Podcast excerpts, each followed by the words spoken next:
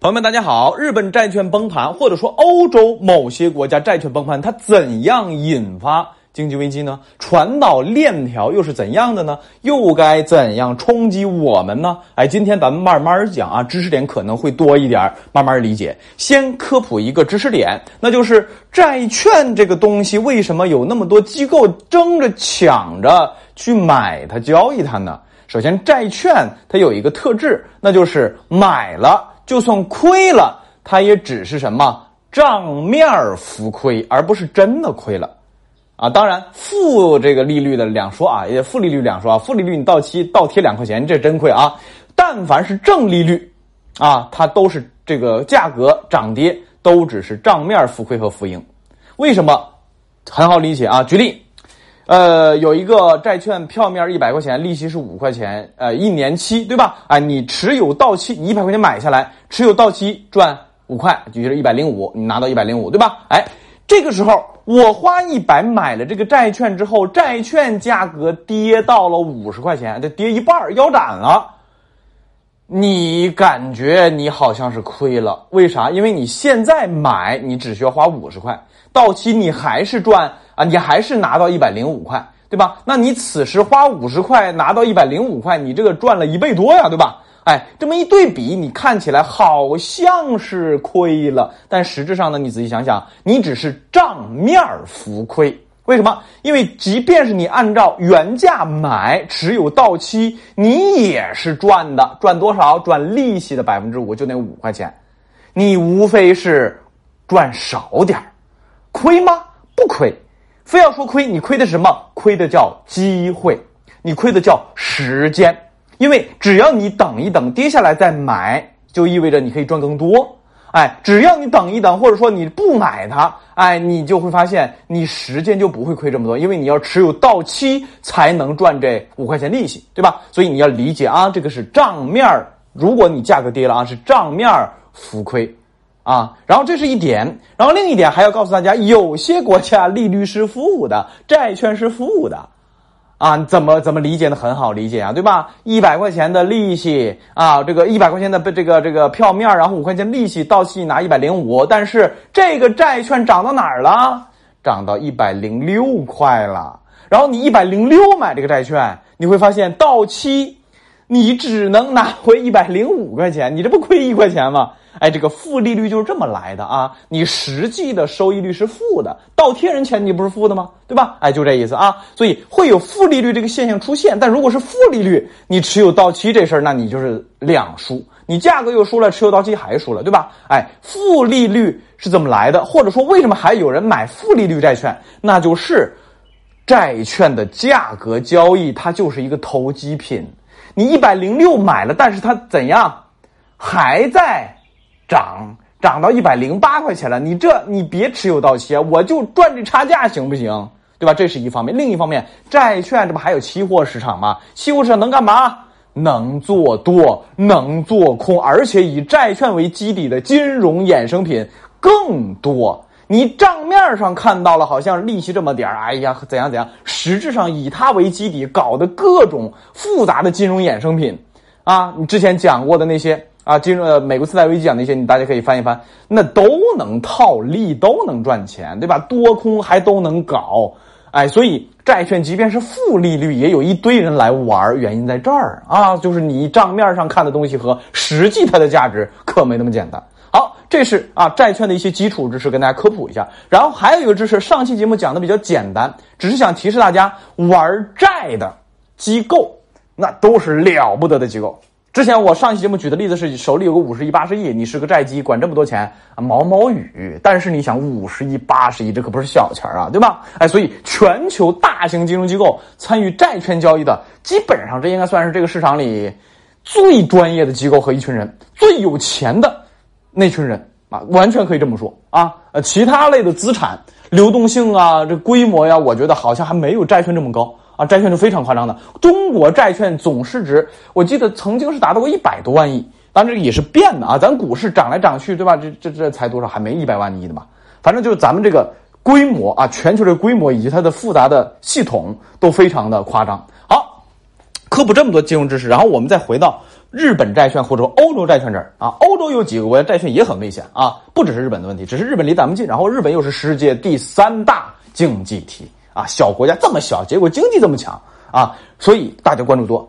这儿还有一个东西啊，大家要知道它的传导逻辑，还要科普一下啊。咱们国家要说一下啊，咱们的财政部发国债，央行是不通的啊，这路不通。曾经通过，但是由于曾经通的时候，这个搞了很多乱子，我也不敢随便讲啊。你就知道曾经出过乱子，可以就行了啊。后来呢，咱们就拨乱反正，就是不行了，你央行不能印钱去买咱们国债了啊，咱们规定不行。但不是别人也这么搞的，日本啊，日本呸，那个又差点说漏嘴啊，日本和美国啊，那人家就可以通啊。对吧？而且日本的央行那更夸张，你不仅印钱买买买债券，还干嘛？印钱买股票。日本 ETF 市场、基金市场啊，指数基金市场，日央行是最大的买家和持有者。你这敢想？对吧？哎，日本央行这个出手的范围啊，管管的这个是特别宽。哎，这是知识点啊，这是一个方面。另一方面，当央行和财政部或者说央行和国债直接划等号的时候，这是什么？对抗人性，为什么要对抗对抗人性？因为印钱跟玩儿一样啊，那跟玩一样之后，怎么来钱快？怎么着能够快速的救市？不管是救经济，还是救国债，还是救股市，还是救救这救那的，怎么最快？印钱呗，最爽、最快、效果最好就是印钱。那么，当这个工具通了以后，那就一直使呗。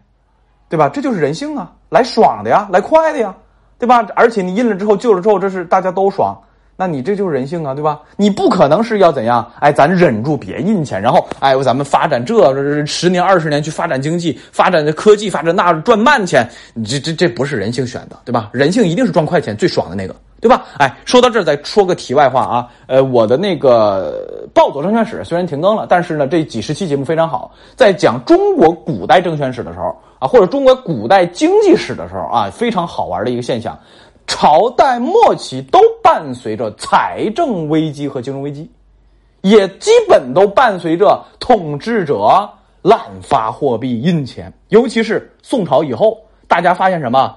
哎，纸币太爽了。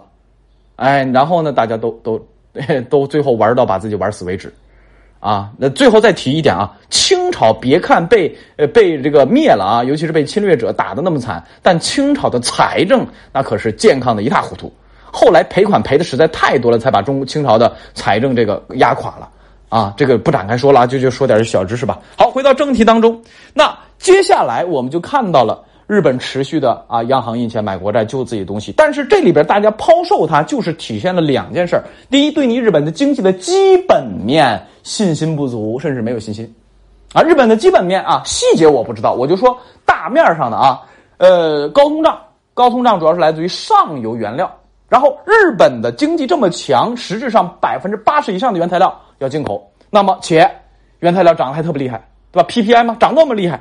那你这成本提高了，成本提高同时全球需求减弱，你出口加价还不好加，也就是说你想把这个成本转嫁出去还不好加，哎，甚至根本就加不出去，你就只能认亏，成本高了，你你原价卖，甚至还要砍价卖，对吧？哎，这是一方面，日本经济难，这是一方面，另一方面。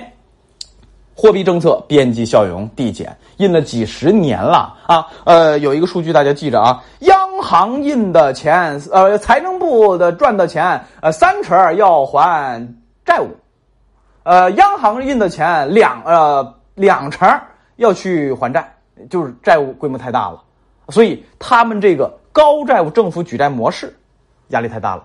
好，印钱印久了之后，货币政策边际效应递减。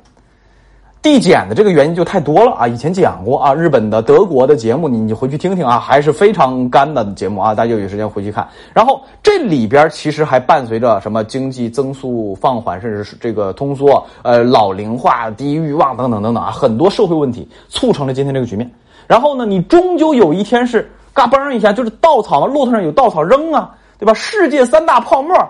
你别看日债和中房这么稳，实质上每一次宽松刺激都是在往这个骆驼上扔什么？扔稻草。有的时候你刺激大发了，你扔铁疙瘩，对吧？两吨重的铁疙瘩，咵往那个骆驼身上一扔，你这那骆驼一承受，那个一一趔趄啊，对吧？哎，实质上只要每次放水和刺激都在往这个骆驼上扔稻草，一定会有一天扔没的，对吧？但是目前来看，日本央行还能稳得住。啊，还能稳得住，就像咱中房一样。你看咱中房挺稳的，虽然有很多城市流动性没了，就跟崩盘没啥区别了，但是总体还是稳的。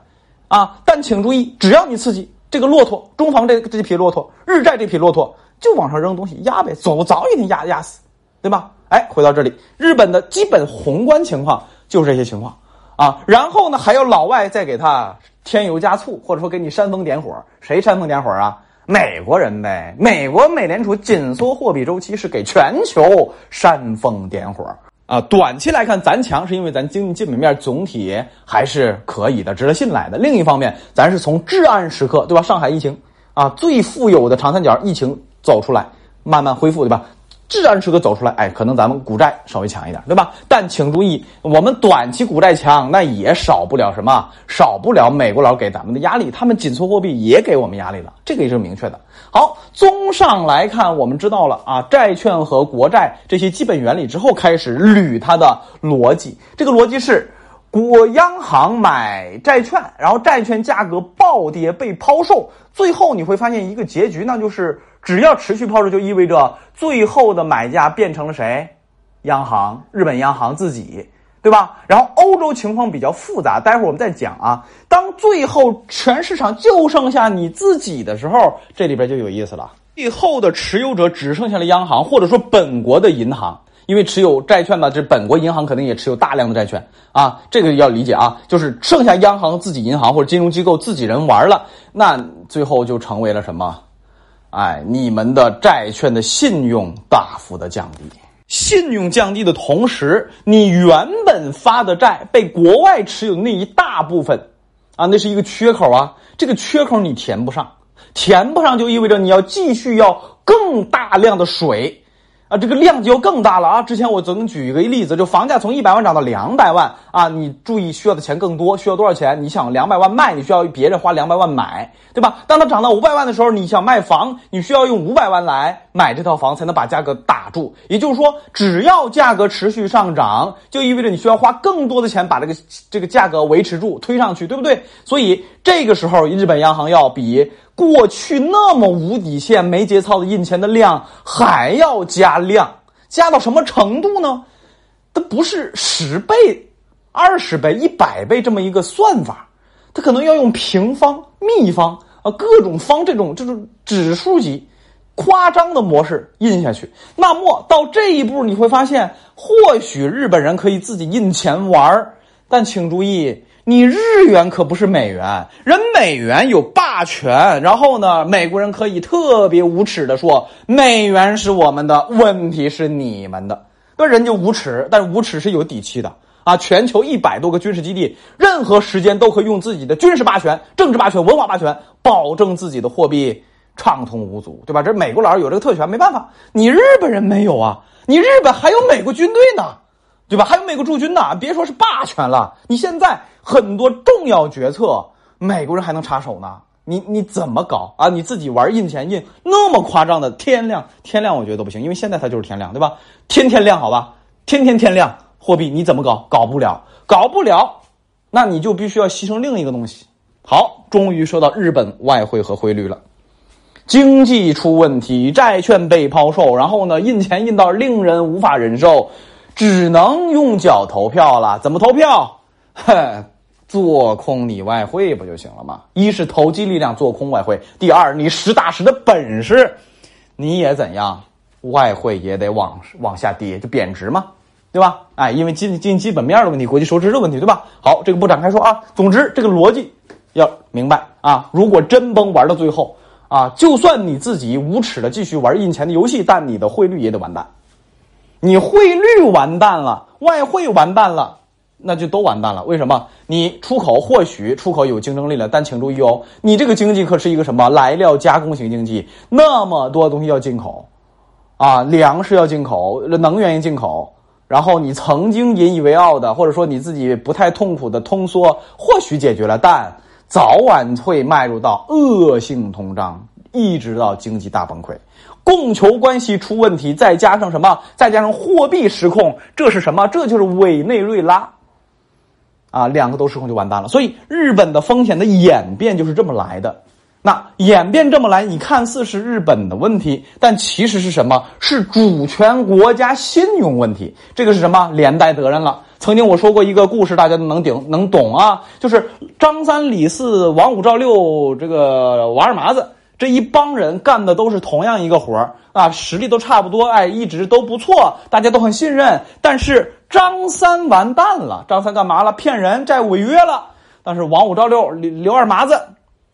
你就问旁观者，你还能信他们吗？就算刘二麻子啊、李四他们没出事儿，但你要打个问号，因为张三原本跟你们水平差不多，都出问题了，经营模式各方面都差不多，他出问题了，你们表面上没出问题，你也得打个问号，小心点，谨慎点，对不对？哎，所以日本什么地位？再回到最开始的话题当中。日本这可是全球第三大经济强国呀，啊，经济体不准确，因为欧洲经济体要比这个日本体量大啊。我们就说国家吧，单个国家啊，单个国家，日本是世界第三经济强。所以你会发现，这么厉害的国家，它会引火烧谁？会不会烧我们？会烧，但是不至于烧的特别惨。因为什么？因为咱经济基本面在这摆着呢。对吧？会烧美国吗？也会烧，但伤不到人们什么。但是老四、老五、老六、老七、老八就不好说了。为什么？因为四五六七八九啊，经济基本面不一定比日本强到哪里去，日本都不行，那这些不怎么地了，对吧？哎，所以这有一个信用风险在这儿。第二个，当一个重要的经济体出现重大的问题的时候，或者崩溃的时候，它会有一个蔓延，这个蔓延。类似于美国次贷危机的扩散效应，谁跟日本人做生意多，谁死的惨，对吧？哎，咱跟日本人做生意虽然也不少，但总体还可控，因为日本人跟我们还是占我占我们便宜多一点，对吧？哎，总体还可控。所以为什么我说日本现在债券崩盘或怎样的，咱不用太怎样，太过于重视，就算走到极端啊，可能会影响我们。啊，这就是原因在这儿啊，就不展开说了啊。总之，就是日本崩盘呐，它这个基本的内在的经济运行逻辑，你听懂就行了。好，今天这期节目也比较长，我就讲了快二十分钟啊。之前我节目都十几分钟啊，然后你们都骂我说没干货了，哎呀，无奈啊，这个市场热点确实也没有太多可讲的。总之还是那句话啊，日本这个情况以及债券里边的一些运行的知识，大家要多了解。然后还有一个要点就是，我们不管是国家还是咱自己，永远要有一个清醒的认知：你在干什么？你要清楚你干这件事儿好处是什么，坏处是什么，后果是什么，收获是什么？脑子清清楚楚、明明白白的活在这世上。啊，咱这专辑，咱这节目，包括我本人的存在，也是为了这个目的而来啊！我自己要活明白，我同时把我懂的也分享给大家，让大家也活明白。行，就到这里啊，下期节目再见。